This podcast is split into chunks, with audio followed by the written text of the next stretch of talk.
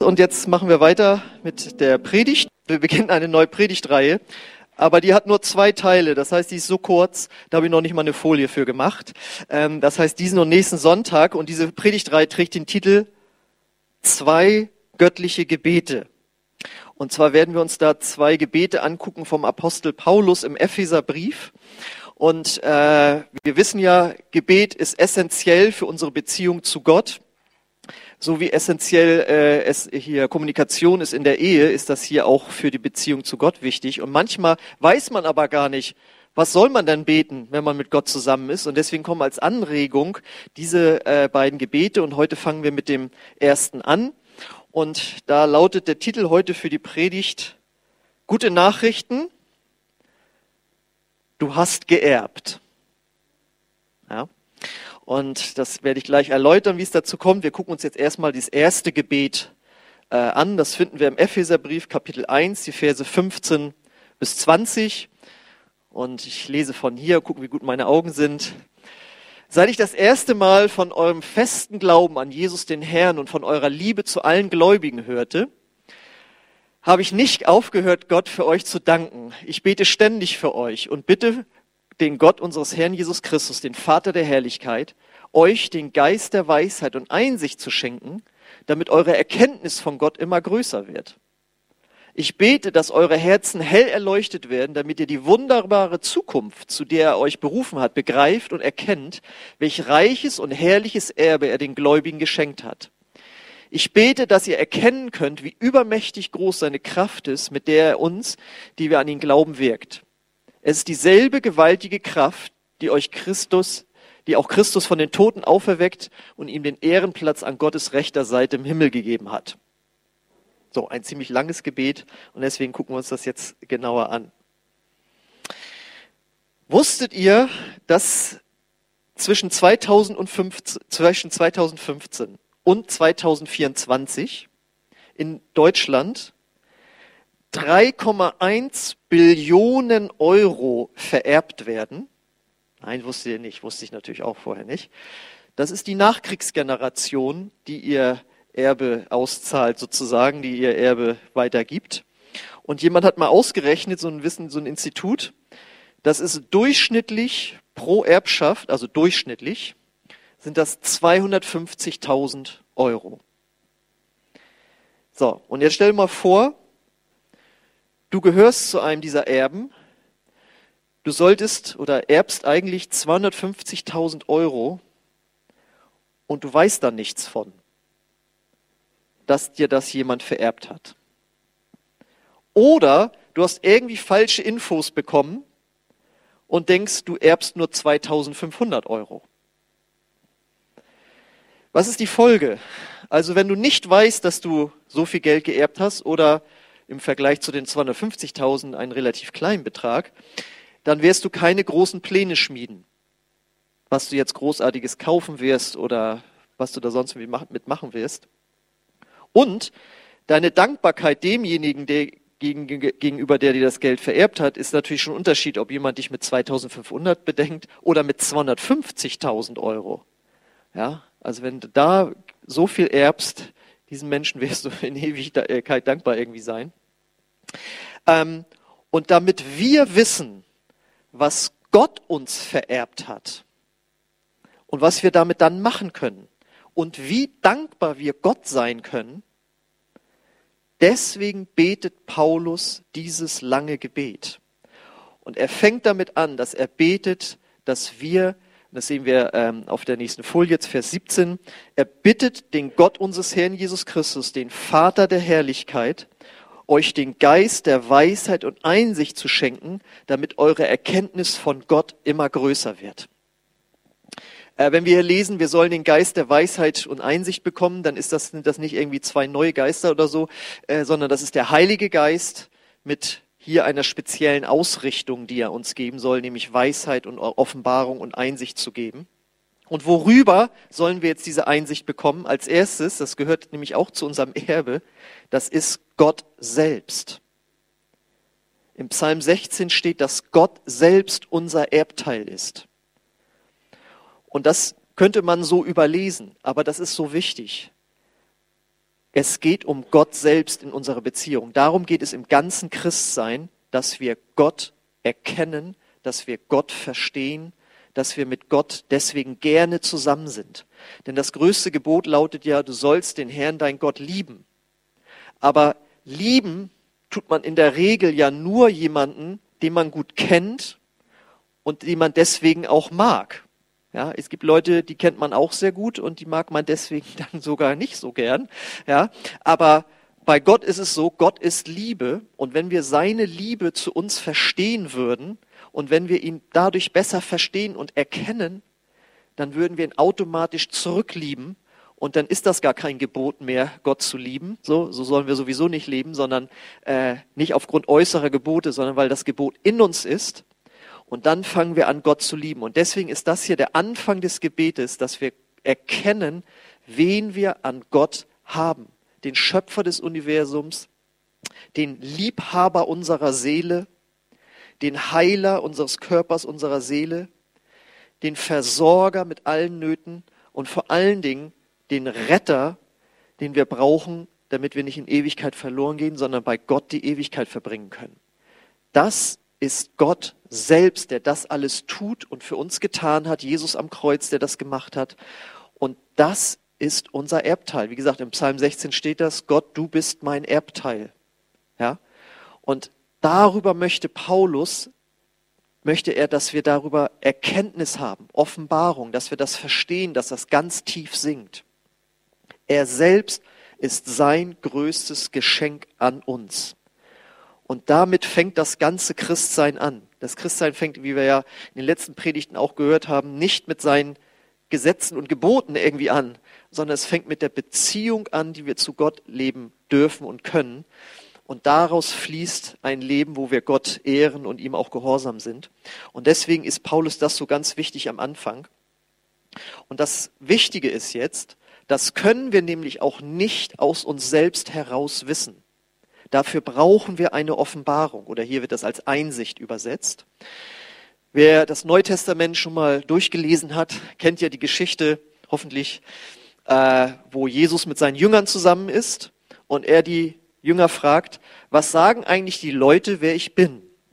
Und dann sagen seine Jünger, ja, die einen sagen, du bist Elia, du bist äh, Johannes, der wieder auferstanden ist. Okay. Und was meint ihr, wer ich bin? Und dann sagt Petrus, du bist der Sohn Gottes. Und dann sagt Jesus, und das hat dir kein Mensch offenbart, sondern mein Vater im Himmel. Das konnte kein Mensch wissen, dass er das ist, sondern das hat Gott direkt offenbart. Und das ist das große Geheimnis des Christseins. An Jesus zu glauben, fängt mit einer Offenbarung von Gott an. Das ist mein geliebter Sohn. Das ist nicht irgendein Mensch, der kluge Sachen gesagt hat, der die Welt auch verändert hat durch seine guten Lehren und was er gemacht hat, sondern das ist mein Sohn, den ich auf die Erde gesandt habe. Und das ist so wichtig, wenn du dich mit dem christlichen Glauben beschäftigst. Du kannst noch so viele Bücher lesen, aber das ist keine intellektuelle Sache. Auf der ganzen Welt ist bekannt, dass die Christen glauben, dass Jesus Gottes Sohn ist. Und ganz viele sagen, also jetzt auf der ganzen Welt, auch die anderen Religionen, das glauben wir nicht. Und dass du hier, der du hier sitzt oder der du zuguckst, das weißt, war eine Offenbarung von Gott das war nicht aus dir selbst heraus, weil du so lange nachgedacht hast. Es denken viele Menschen über Gott nach. Aber dass Jesus Gottes Sohn ist, da ist eine Offenbarung für notwendig. Und jetzt die Frage, ja, wie komme ich denn zu so einer Offenbarung, wer Gott für mich ist? Dazu benutzt Gott ganz stark sein Wort, die Bibel, dass wenn wir da drin studieren, dass wir Offenbarung und Erkenntnis über Gott bekommen. Dazu gehören natürlich auch Predigten, so wo uns das, Gott, wo uns das Wort Gottes aufgeschlossen wird, aber eben auch ganz persönliche Einsichten, die wir nicht nur durch die Bibel, sondern auch in unserem Herzen empfangen über Gott. Dafür betet Paulus, ja, dass wir Erkenntnis über Gott gelangen. Das kannst du im Alltag erleben, wenn du Dinge mit Gott erlebst. Ja, ähm, das kann einfach, das kann ein Traum sein in der Nacht, was weiß ich. Gott hat so viele Arten, deutlich zu machen, wer er für dich ist. Aber es kommt indem du dich danach ausstreckst und indem du dafür betest und indem du natürlich auch deine persönlichen Erfahrungen mit der Bibel abgleichst. Manche sagen, ja, dann habe ich da meine Kollegin kennengelernt und habe mich in die verliebt, das muss wohl von Gott gewesen sein. Ja, aber du hast doch noch eine Frau, mit der du verheiratet bist. Ja, also ähm, solche Erkenntnisse, die sind nicht von Gott, sondern das muss alles, was wir an Kenntnissen über Gott haben, müssen wir mit der Bibel abgleichen. Und wenn wir das machen, dann will Gott uns in Erkenntnis über ihn führen. Und das Wichtige ist deswegen, dass wir uns mit der Bibel beschäftigen und dass wir eben so ein Gebet äh, auch sprechen. Das heißt, Bitte Gott um Weisheit, Erkenntnis, Offenbarung, wer er für dich ist. Oder möchtest du deine Erbschaft verpassen? Das will doch keiner, oder? Weil damit fing ja alles an. Du hast was riesengroßes vererbt bekommen und dazu gehört Jesus, dazu gehört Gott. Und manchmal wissen wir das nicht oder wir schätzen es geringer ein. So, das nächste, worüber wir Erkenntnis und Offenbarung bekommen sollen, ist, unsere Berufung. Das lesen wir in Vers 18. Ich bete, dass eure Herzen hell erleuchtet werden, damit ihr die wunderbare Zukunft, zu der er euch berufen hat, begreift und erkennt. Weißt du, wozu du berufen bist? Kennst du deine Berufung? Wenn wir das in unseren Kreisen verwenden, diese Frage, dann denken wir ganz oft daran, und das stimmt auch, Gott hat dir bestimmte Gaben gegeben in diesem Leben die er möchte, dass du sie zu seiner Ehre einsetzt. Und das kann bedeuten, dass du in einer Gemeinde irgendwo mitarbeitest oder übergemeindlich oder sogar ins Ausland gehst, wie unser Freund Michael. Ja, aber die Bibel sagt, es gibt da noch mehr. Du bist auch berufen zur Gemeinschaft mit ihm. Du bist berufen, in einer Gemeinschaft mit anderen Christen, in einer Gemeinde zu sein. Du bist berufen, das Evangelium weiterzusagen und du bist auch berufen, Jesus in deinem Charakter ähnlicher zu werden aber das nur nebenbei. Hier in diesem Zusammenhang geht es um die Berufung für die Zukunft, in der Zukunft.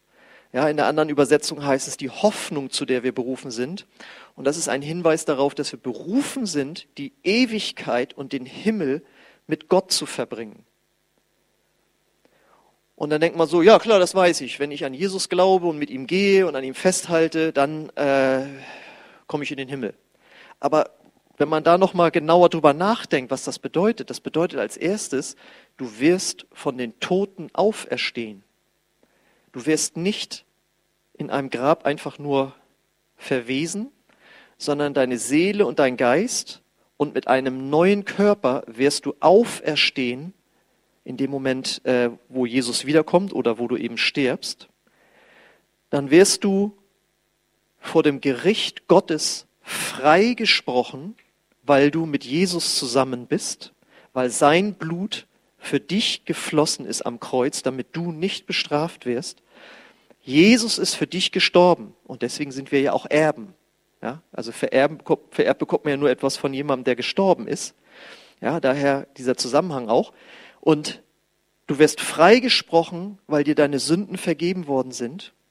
Und dann wirst du mit diesem neuen Körper auf einer neuen Erde ewig mit Gott leben. Das, das bedeutet es, wozu wir berufen sind. Die Bibel sagt, diese Erde wird vergehen und Gott wird eine neue Erde machen. Was ist denn das abgefahrenes? Ja, das macht totalen Sinn, weil äh, jedes Mal, wenn wir oder ich auch, wenn wir auf der Straße sind, mit Leuten reden, es kommt immer die Frage, ja, wenn es Gott gibt, warum lässt er denn das ganze Leid hier so zu? Und dann müssen wir immer wieder erklären, das hat Gott sich ja nicht so gedacht. Als Gott die Erde geschaffen hat, gab es nur das Paradies. Die Erde und alles war perfekt. Es gab keine Krankheiten, keine Ängste, keine Naturkatastrophen, keine Kriege, all die zwischenmenschlichen Probleme gab es nicht. Aber als die ersten Menschen sich von Gott abgewandt haben, der sogenannte Sündenfall, da kam das Chaos in die Welt. Und deswegen wird Gott am Ende aller Zeiten eine neue Erde machen, wo wir die Erlösten drauf leben werden. Und zu dieser Hoffnung bist du berufen. Und ganz ehrlich, wer hat im letzten halben Jahr sich darüber Gedanken gemacht, dass das deine, die Zukunft ist? Ja, ich komme in den Himmel. Aber ich wollte das Leben hier schon noch genießen. Ja. Aber Paulus sagt, bete darüber, bete dafür, dass du darüber Erkenntnis bekommst, worauf dein Leben zusteuern wird. Und das ist nicht nur, dass uns das jetzt hier ein bisschen glücklicher irgendwie macht, sondern das gibt dem Leben eine völlig neue Perspektive. Das hier ist nicht das Wichtigste. Corona hin oder her. Ja? Es kommt etwas viel Größeres, viel Wichtigeres. Und Paulus sagt, darüber müsst ihr Bescheid wissen, darüber braucht ihr Offenbarung und Erkenntnis, dass das eigentlich eure Zukunft und euer Leben ausmachen soll. Ist dir das klar? Also, der zweite Tipp. Bete darüber, bete dafür, dass Gott dir Weisheit und Erkenntnis gibt über deine Berufung. Also gibt Erkenntnis darüber, wer er für dich jetzt schon ist und wer er ist und was in der Zukunft kommen wird. Und dann kommt das Dritte. Wir sollen beten, dass wir erkennen, was für ein Erbe wir jetzt schon haben. Das ist immer noch Vers 18, aber die nächste Folie. Dass ihr begreift und erkennt, welch reiches und herrliches Erbe er den Gläubigen geschenkt hat. Nicht, was irgendwann mal kommt, sondern wir haben das jetzt schon. Was ist damit gemeint? Die Segnung des Himmels also wovon ich gerade sprach, dass wir irgendwann mal in dieser herrlichen Zukunft sein werden, wo es eben keine Krankheiten mehr gibt, keine Sorgen, keine Ängste, keine Zerstörung, keine Sünde, nichts mehr geben wird. Diese Segnung, dieser Frieden, den man dann hat, die Freude, die man schon spüren kann dann, die Zuversicht, einfach dieses göttliche Leben quasi, das ist jetzt schon in uns durch den Heiligen Geist. Es gab früher mal in den 90er Jahren ein Lobpreislied, dessen Refrain lautete Heaven is in my heart. Deutsche Übersetzung, der Himmel erfüllt mein Herz. Ja? Der Himmel ist schon in meinem Herzen. Das heißt, du kannst jetzt schon Folgendes erleben. Frieden, Freude, Zuversicht, Mut, Heilung, Versorgung, Sieg über Finsternis. Das hast du alles geerbt durch Jesus, der am Kreuz das erworben hat, dadurch, dass du Frieden mit Gott gemacht hast, ist das jetzt, lebt das schon in deinem Herzen. Und jetzt ist das Wichtige, lass dir das nicht streitig machen. Habt ihr schon mal von Erbstreitigkeiten gehört? Das soll ganz schön heftig zugehen. Unter Geschwistern, unter Verwandten. Warum hat der so viel bekommen? Da gehen wir gegen an. Das, äh, das Testament ist nicht gültig.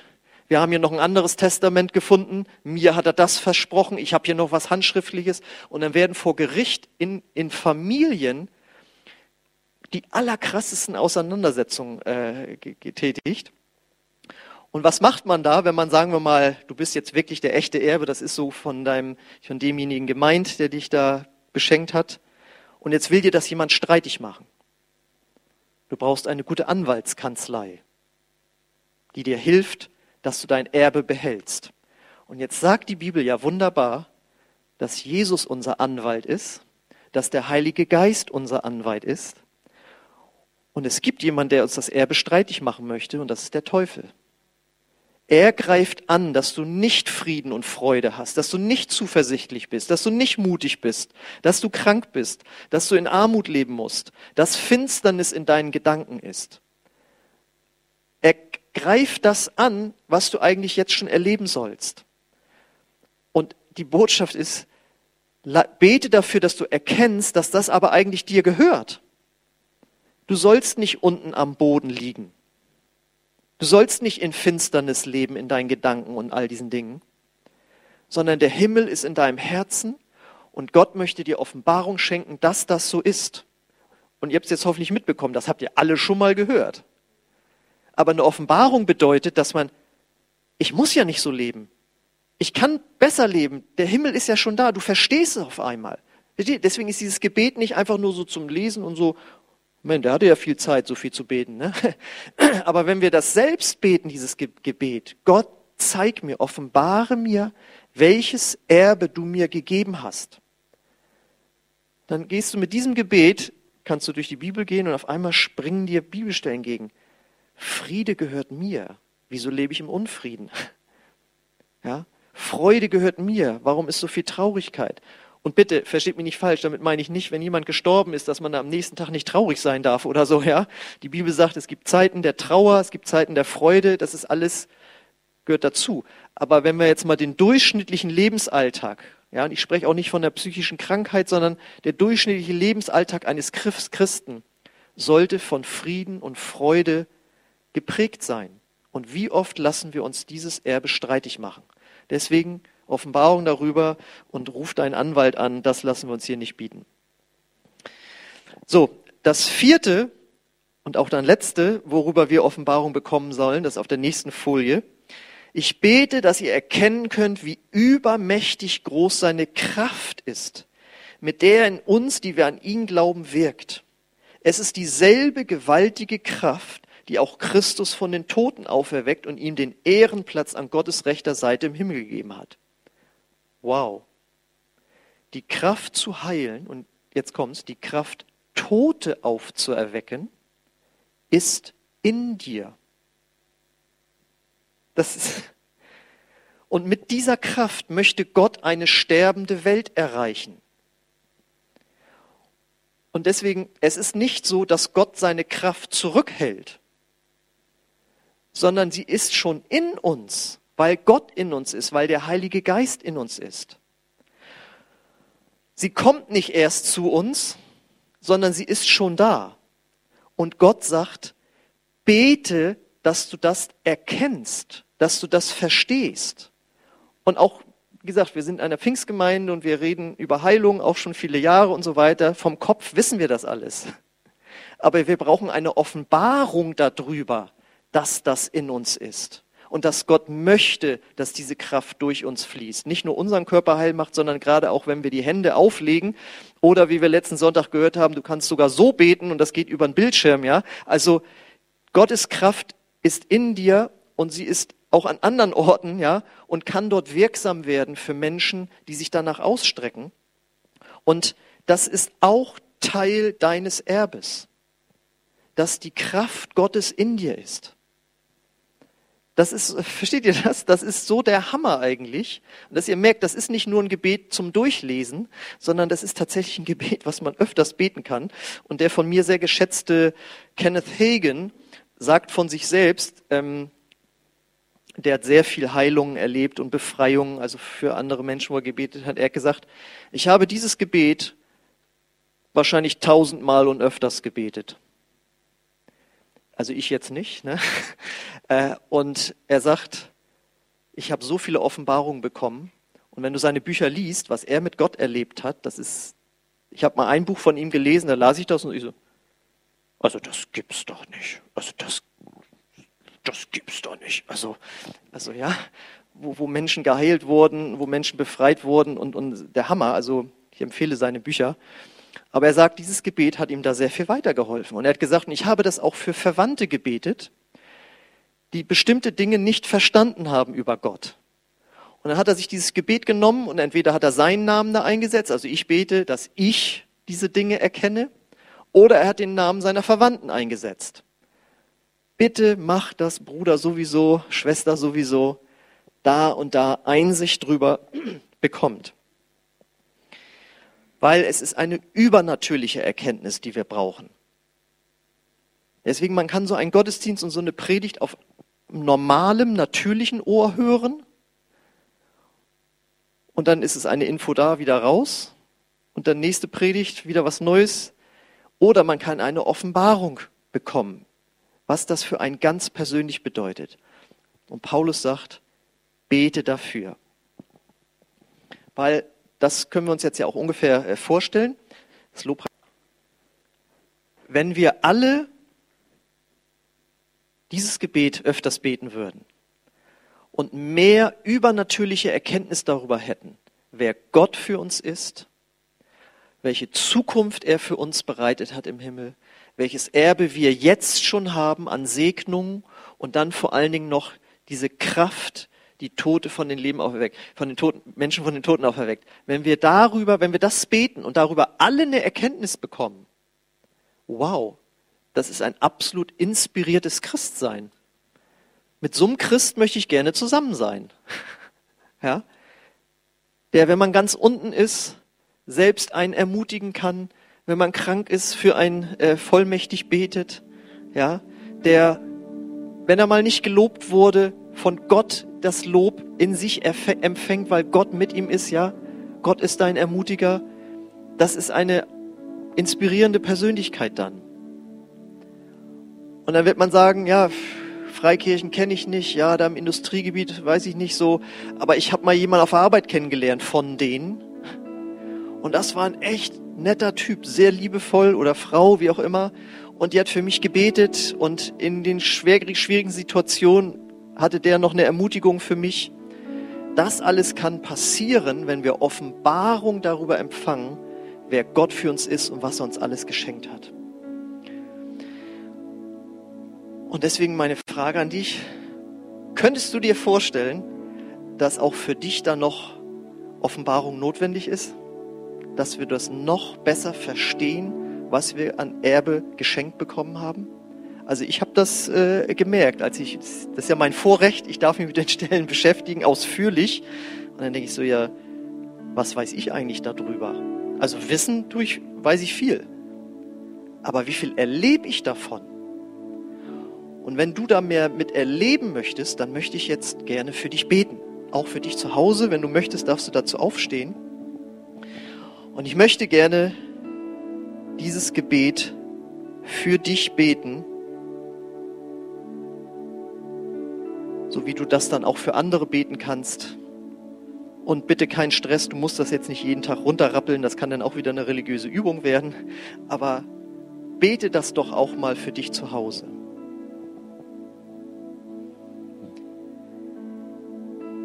Ich bitte dich, Gott. Nein, ich, ich, Entschuldigung, ich bete das jetzt über euch. Entschuldigung. Ich bitte dich, Gott, der du der Herr von Jesus Christus bist. Ich bitte dich, Vater der Herrlichkeit, gib uns hier, gib jedem hier, der hier jetzt ist und auch zu Hause Zukunft, zuguckt, zuhört, den Geist der Weisheit und Einsicht, damit die Erkenntnis von Gott immer größer wird.